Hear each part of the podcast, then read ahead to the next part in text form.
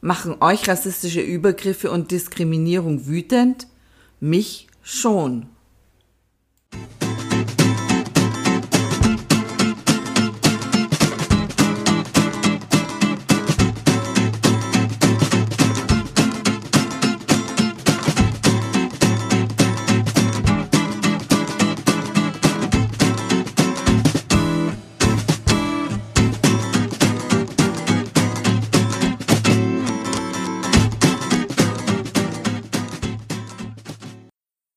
Ihr Lieben, willkommen bei einer neuen Folge von meinem Podcast 18 Jahre auf Bewährung, der Podcast für Kinder- und Elternerziehung.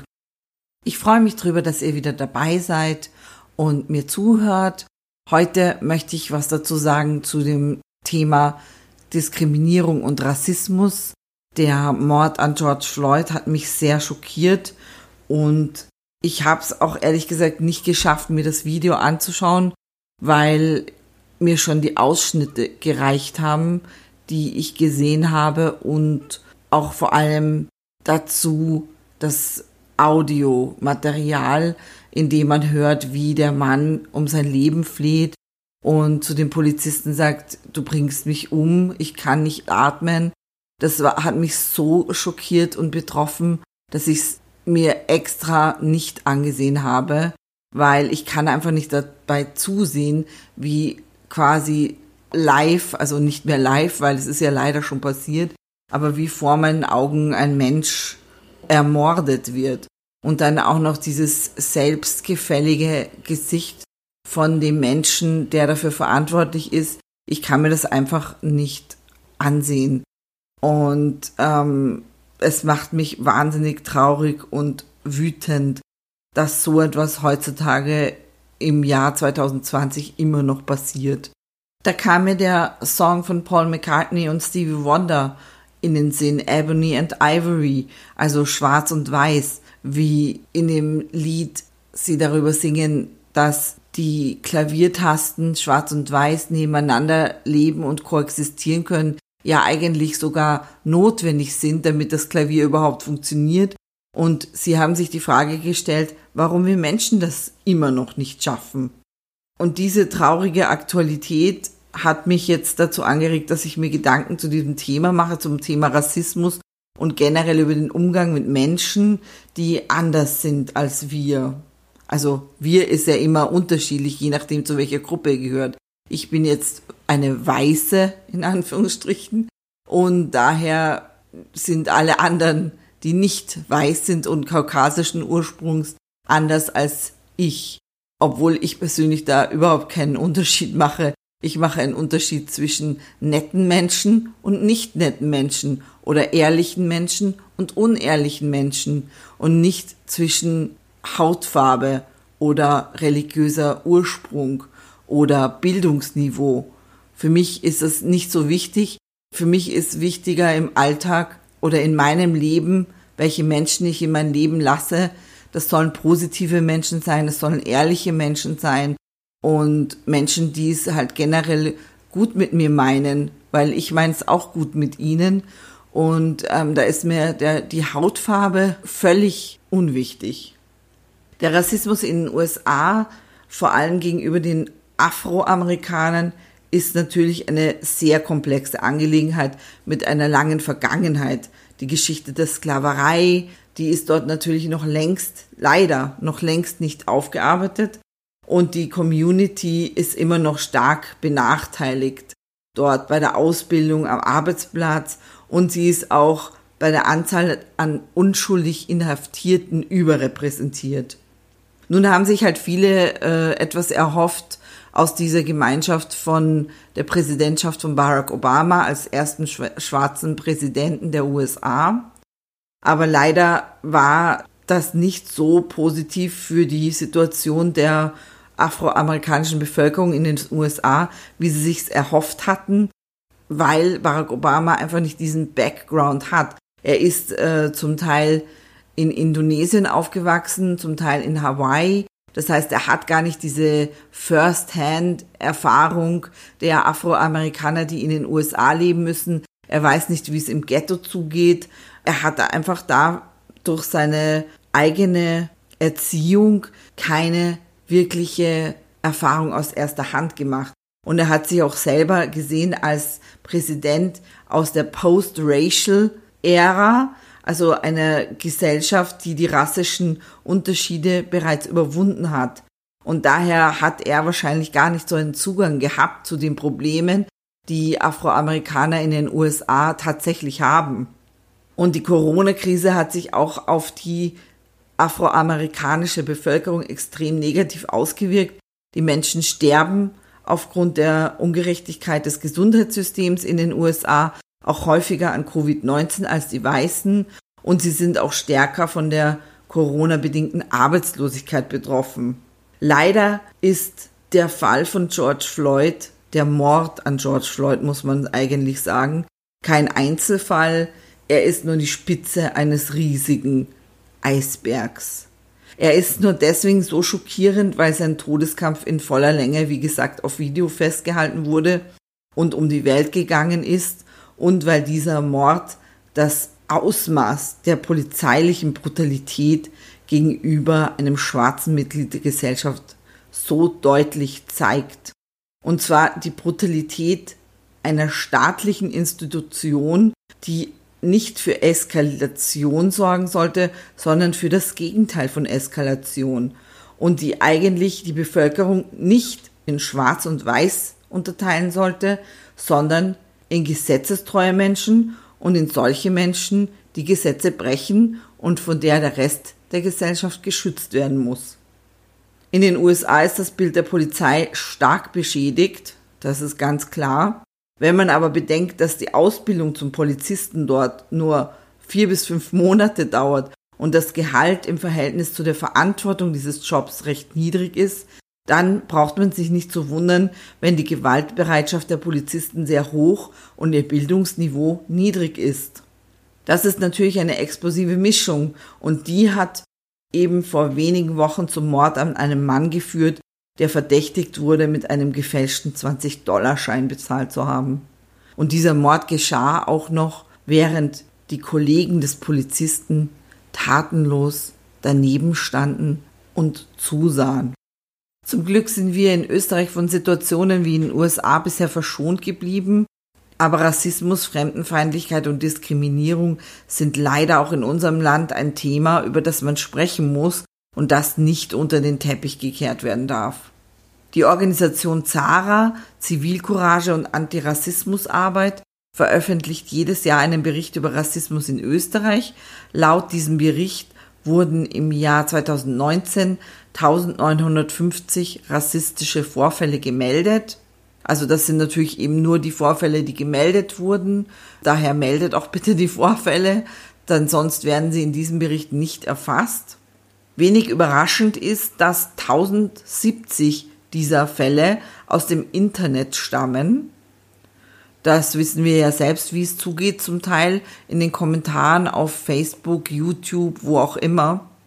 Immerhin 201 Fälle stammen insgesamt aus den Bereichen staatliche Behörden und Institutionen, Polizei und Politik. Und das sind, wie gesagt, nur die gemeldeten Fälle. Die Dunkelziffer ist mit Sicherheit wesentlich höher. Aus meinem Bekanntenkreis weiß ich, dass Menschen mit Migrationshintergrund wesentlich häufiger polizeilich kontrolliert werden als solche ohne sichtbaren Migrationshintergrund. Eine Freundin von mir nimmt es mittlerweile mit Humor, dass sie grundsätzlich bei einer Verkehrskontrolle angehalten wird und die Polizei ihr Auto durchsucht. Sie hat offenbar das Pech, in eine bestimmte Kategorie des Racial Profiling zu fallen, die als besonders verdächtig gilt. Dabei hat sie ein abgeschlossenes Studium, einen gut bezahlten Job und besitzt sogar eine Eigentumswohnung. Also ist ein völlig harmloses Mitglied der Gesellschaft, das im Gegensatz unsere Gesellschaft bereichert. Ein anderer Freund von mir wurde von der Polizei aufgehalten. Die Beamten wurden bei der Leibesvisitation ganz unruhig, als sie in seine Jackentasche ein rechteckiges Objekt entdeckten. Es handelte sich dabei um einen Deo-Stick, den er nach der Arbeit bei sich trug und in der Jackentasche aufbewahrt hat. Er hat mir den Vorfall bühnenreif geschildert, mit viel Ironie, doch ich kann mir vorstellen, dass einem in der Situation selbst nicht sehr viel zum Lachen zumute ist. Meine eigene Tochter gehört zur Gruppe der Staatsbürger mit Migrationshintergrund, wobei sich ihr Migrationshintergrund auf ihr Aussehen und ihre türkische Ursprungsfamilie beschränkt. Sie selbst spricht nur wenige Worte Türkisch, die sie aufgeschnappt hat, und sie wächst auch ohne bestimmte religiöse Erziehung auf. Obwohl sie akzentfreies Deutsch spricht, also in Österreich würde man dazu sagen Deutsch mit deutschem Akzent, und obwohl sie abgesehen von ihrem Aussehen eine waschechte gebürtige Wienerin ist, da hat sie mir schon einiges voraus, wird sie von einigen ihrer Mitschüler rassistisch beschimpft und ausgegrenzt. Der Kampf gegen Rassismus und gegen jede Art von Ausgrenzung von Menschen aufgrund welches Kriteriums auch immer ist essentiell in unserer Gesellschaft, die zum Glück immer bunter wird. Gerade bei unseren Kindern müssen wir beginnen und besonders wachsam sein, denn häufig werden kulturelle oder rassistische Konflikte von zu Hause mit in die Schulen gebracht und dort unter den Kindern dann ausgetragen. Schon in den Volksschulen gibt es Prügeleien auf dem Schulhof, zum Beispiel zwischen Burschen wegen ihrer unterschiedlichen Herkunft, weil die feindselige Haltung gegenüber der jeweils anderen Volksgruppe zu Hause vorgelebt wird. Da heißt es dann Türken gegen Tschetschenen, Serben gegen Albaner, die prügeln sich am Schulhof. Das weiß ich aus erster Hand, weil das ist so passiert. Und Mädchen werden als Schlampen beschimpft, nicht nur von den Burschen, sondern untereinander sind sie da auch relativ gnadenlos. Und Fake News, sei Dank, sind einige Schulkameraden meiner Tochter tatsächlich der Meinung, alle Asiaten verbreiten Covid-19, weil sie Fledermäuse essen. Es wäre zum Lachen, wenn es nicht so traurig wäre.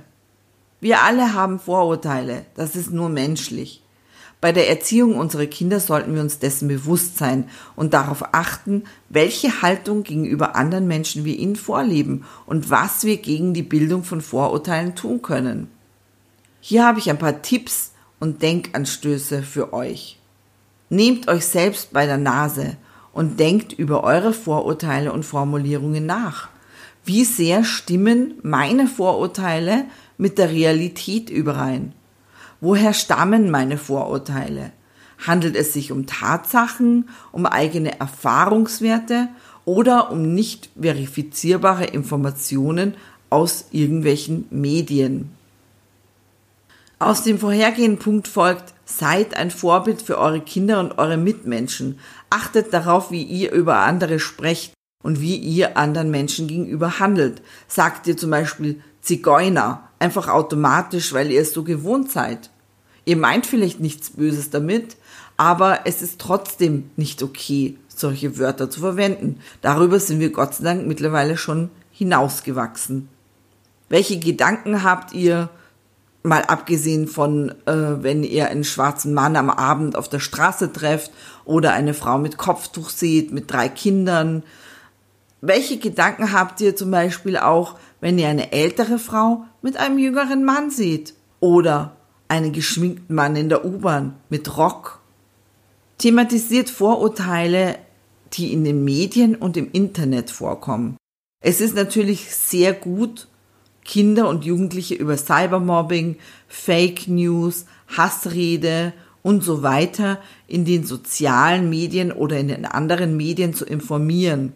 Aber ebenso wichtig ist es, ihnen die Möglichkeiten aufzuzeigen, wie sie zu solchen Ereignissen aktiv Stellung beziehen können und Zivilcourage zeigen können, zum Beispiel durch das Melden von rassistischen oder diskriminierenden Kommentaren auf YouTube, Facebook und Co. oder durch das Posten von Gegenargumenten oder von Quellen mit verifizierbaren Fakten. Das ist ziemlich einfach, so etwas zu tun und auch ungefährlich. Auf der Straße Zivilcourage zu beweisen, wenn jemand in der U-Bahn angegriffen wird von mehreren jungen Männern, zum Beispiel aufgrund seiner Rasse, das kann eine gefährliche Angelegenheit sein. Da ist es manchmal wirklich schwierig, diesen Mut zu beweisen und einzuschreiten. Aber da kann man auch die Polizei rufen.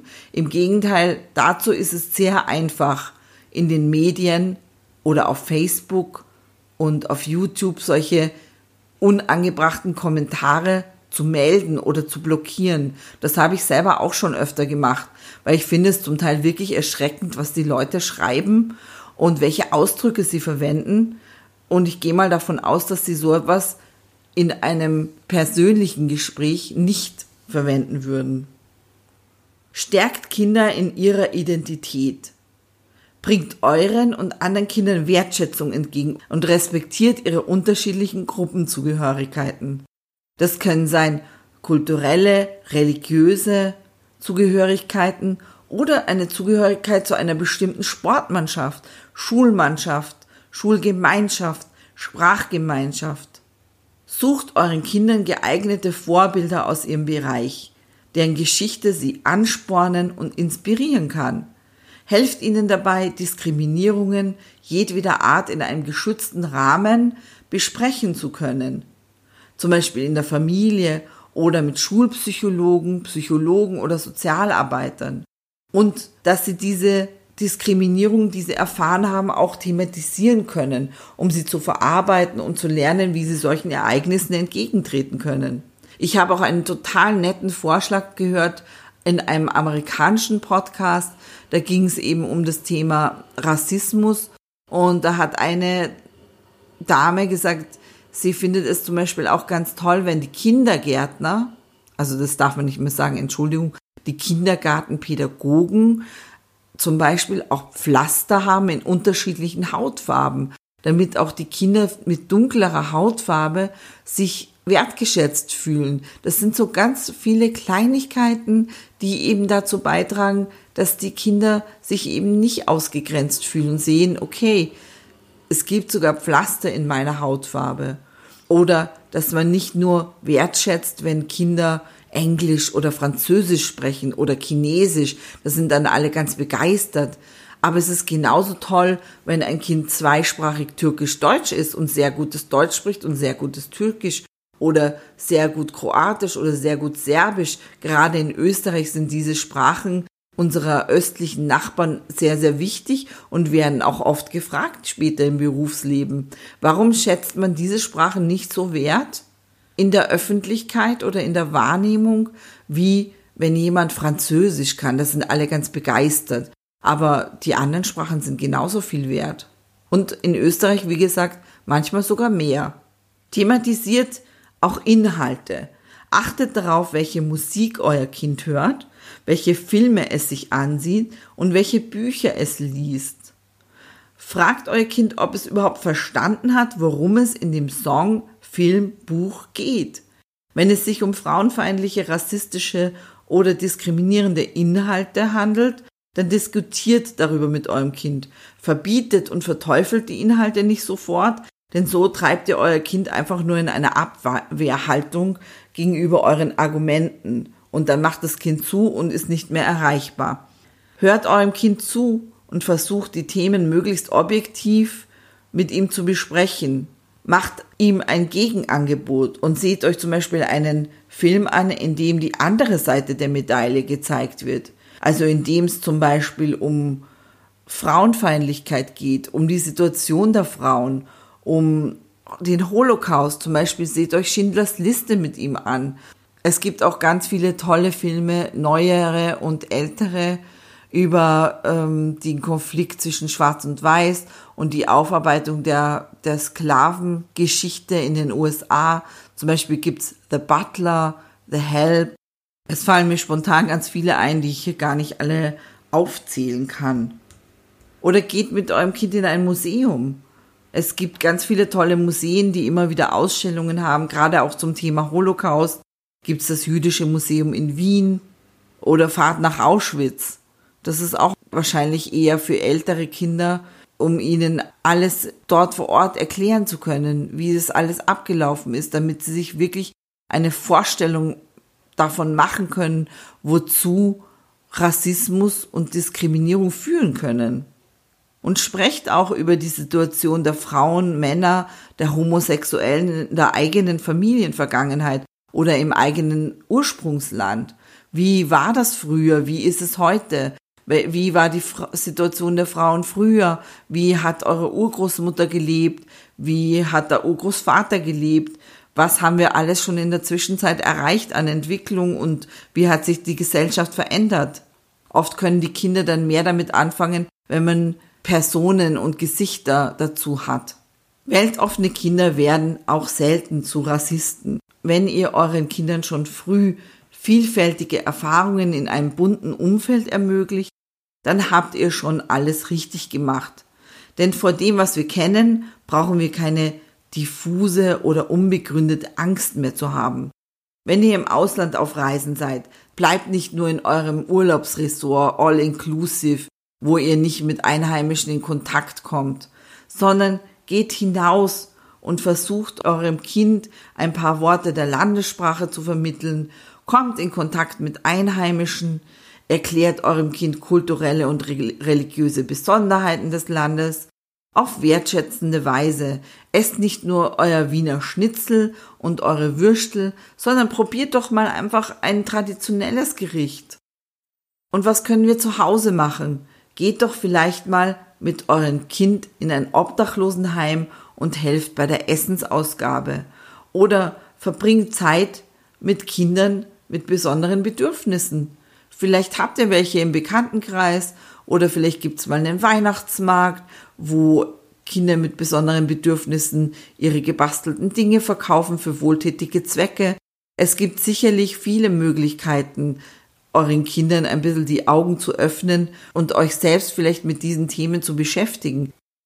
Eigentlich sind Ebony und Ivory heute in unserer bunten Welt nicht genügend Farben, um den ganzen Regenbogen an menschlicher Vielfalt auszudrücken. Aber da die Farbe weiß durch eine Mischung aus vielen Einzelfarben entsteht, will ich mal nicht so sein. Hoffentlich können wir den Refrain des Liedes bald umdichten in Ebony and Ivory live together in perfect harmony, side by side on my piano keyboard. Oh Lord, so do we. Ich stelle euch noch ein paar Buchempfehlungen in die Show Notes zum Thema Rassismus, Imperialismus und Diskriminierung für Erwachsene, aber auch für Kinder verschiedener Altersstufen. Vielleicht findet ihr ja da was dabei für euch, was euch interessiert. Ich persönlich bin sehr begeistert von Edward Said, Orientalismus und Kultur und Imperialismus. Das finde ich sehr interessant und habe beides gelesen. Die englischen Ausgaben sind leider günstiger preislich als die deutschen Ausgaben. Darum stelle ich euch beides in die Show Notes. Dann gibt es ein Buch, das heißt Stereotype, Vorurteile und soziale Diskriminierung. Das ist sicher auch für Erwachsene eher geeignet, ist sehr interessant. Ein kleines Bilderbuch gibt es für Kinder ab drei Jahren. Das heißt, ich bin anders als du, ich bin wie du. Dann gibt es das Buch Kinder dieser Welt für Kinder ab von vier bis sieben Jahre das Buch Klar bin ich von hier, was ein schwarzer Junge in Deutschland erlebt, für Kinder von 8 bis 12 Jahren. The Hate You Give von Angie Thomas ab 14 Jahren. Und ein Klassiker, aber immer noch aktuell, leider muss man sagen, das Buch Die Welle für, würde ich sagen, Jugendliche und Erwachsene geeignet. Vielleicht findet ihr was dabei für euch für jetzt gerade bei uns regnet es draußen, also für einen regnerischen Tag, an dem ihr mal schmökern wollt und euch mit diesen Themen beschäftigen möchtet. Ich würde mich sehr freuen, von euch zu hören. Wenn ihr den Podcast auch nochmal nachlesen wollt, dann geht doch gerne auf meinen Blog auf www.vampirndl.com. Dort habe ich ihn auch als Artikel verfasst. Da könnt ihr nochmal alles nachlesen in Ruhe und euch auch die Buchtipps nochmal in Ruhe ansehen und anklicken. Ich würde mich auch freuen, wenn ihr mir auf Instagram folgt unter Vampirndl oder unter 18 Jahre Podcast und schickt mir doch eure Kommentare zum Thema. Ich würde mich sehr über eure Rückmeldung freuen und über eure Erfahrungen mit dem Thema Rassismus und Diskriminierung. Seid ihr davon betroffen? Kennt ihr jemanden, der davon betroffen ist?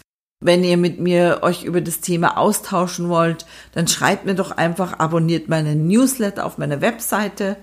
Und ich möchte mich auch generell bei euch allen bedanken, die ihr meinen Podcast hört. Es sind schon ein paar mehr Leute geworden. Ich freue mich sehr über jeden einzelnen von euch.